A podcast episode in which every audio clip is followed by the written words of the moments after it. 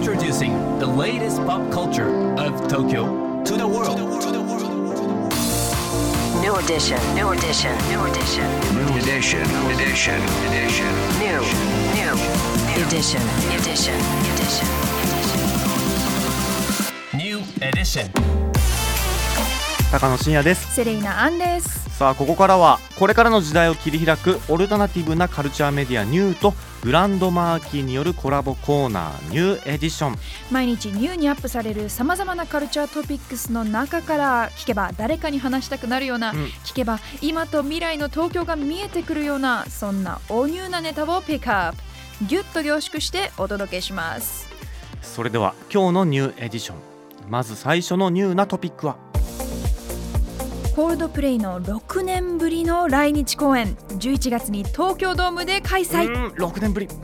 コールドプレイがミュージック・オブ・ザ・スフィアーズワールドツアーの新日程として来日公演を含むアジア、オーストラリアでのスタジアム公演を発表しました。うん。東京ドームの日程は11月6日と7日の2日間。チケットのプレイガイド先行販売は5月17日10時からの抽選受付開始予定です、セレさん。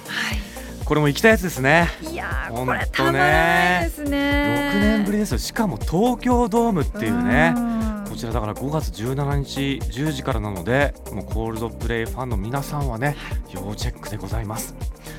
さあそして続いてのニューなトピックは。中銀カプセルタワービルのカプセルを再利用する松竹の新スペースシャトル。今年の秋に開業、うん伝統文化と現代のカルチャーの融合日本文化の新陳代謝を促進することを目的として開業されるシャトル。2022年に解体された黒川紀章設計の中銀カプセルタワービルのカプセルを再活用したこちらの施設なんですけれども、はい。全2機のカプセルが収納されていて1機からレンタルが可能ということです。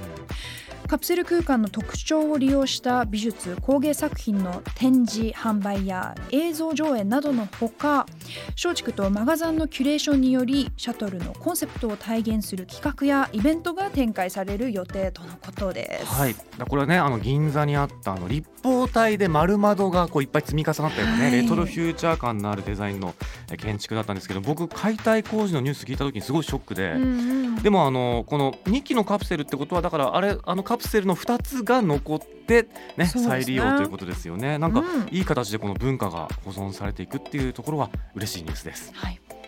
さあそして今日深掘りするニューなトピックは？ダフトパンクが10周年記念版を明日5月12日にリリース。さあこちらについてですけれども音楽ディレクター評論家の柴崎裕二さんに深掘りしてもらいます高野さん、セレイナさん、リスナーの皆さん、こんにちは。評論家の柴崎裕二です。今日僕がご紹介するのは、明日5月12日に発売されるダフトパンクランダムアクセスメモリーズ 10th アニバーサリーエディションになります。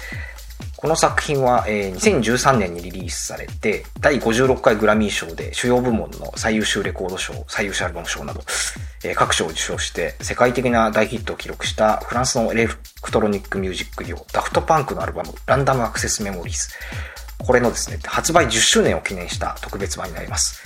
ちょっと個人的にももう10年も経つんだということでかなり驚きというかですね、びっくりしてるところなんですけれども、えーまあ、オリジナルの内容に加え今回のえこの特別版は約35分間のですね、全9曲分の未発表音源が収録されているということで、これ個人的にもどんな音源が入っているのかかなり楽しみなところなんですけれども、えまたフトパンクは2021年にですね、もうすでにまあデュオの解散をえ発表してますので、まあ、新作が望めないという、まあ、ちょっとファンにとっては非常に悲しい状況なんですが、まあ、今回この版をまあちょっと聞き直してみて、やっぱりもう本当にここでクリエイティビティが、彼らのクリエイティビティもある意味では、まあ、もうピークだったんだなというか、もう出し切っている感というのがね、やっぱすごいですよね。もう本当にクオリティの高い内容だなと思いますね。で、ファレル・ウィリアムスをフューチャーしたゲットラッキー、まあ、シングルヒットしましたよね。もう J-Wave でもガンガン勝ってたような記憶があります。それとナイル・ロジャース。まあ、あの、シックのナイル・ロジャースですよね。まあ、ディスコ黄音機のミュージシャンをこういった形で参加させてですね。で、まあ、サウンド的にも、もうかなり自覚的にディスコ、ブギー路線に振り切った内容だったりしますね。なので、まあ、この後のこう音楽シーンを考えると、ディスコみたいなものがこうリバイバル、本格化していくと思うんですけど、やっぱりこの作品の大成功によるところがやはりかなり大きかったんだろうなと、10年後の今振り返って思うわけですね。えーということで皆さんもぜひ楽しんでいただければと思います。えーそれではまたお会いしましょう。はい柴崎さんありがとうございました。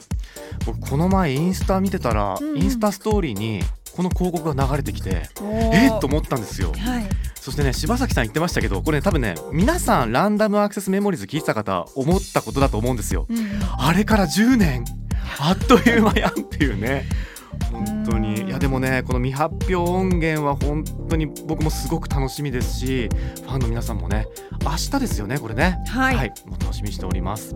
まあ改めてダフトパンクのアルバム「ランダムアクセスメモリーズ 10th アニバーサリーエディション」ですけれども明日5月12日リリースということです。こちら3枚組 LP2 枚組 CD そしてストリーミングのほかオリジナルアルバムのドルビーアトモスも初めて配信されます、さあ今日ご紹介した情報はカルチャーメディアニューで読めるのはもちろんポッドキャストでも聞くことができます目でも耳でもあなたのライフスタイルに合わせてチェックしてくださいね New edition. New edition. Edition. Edition.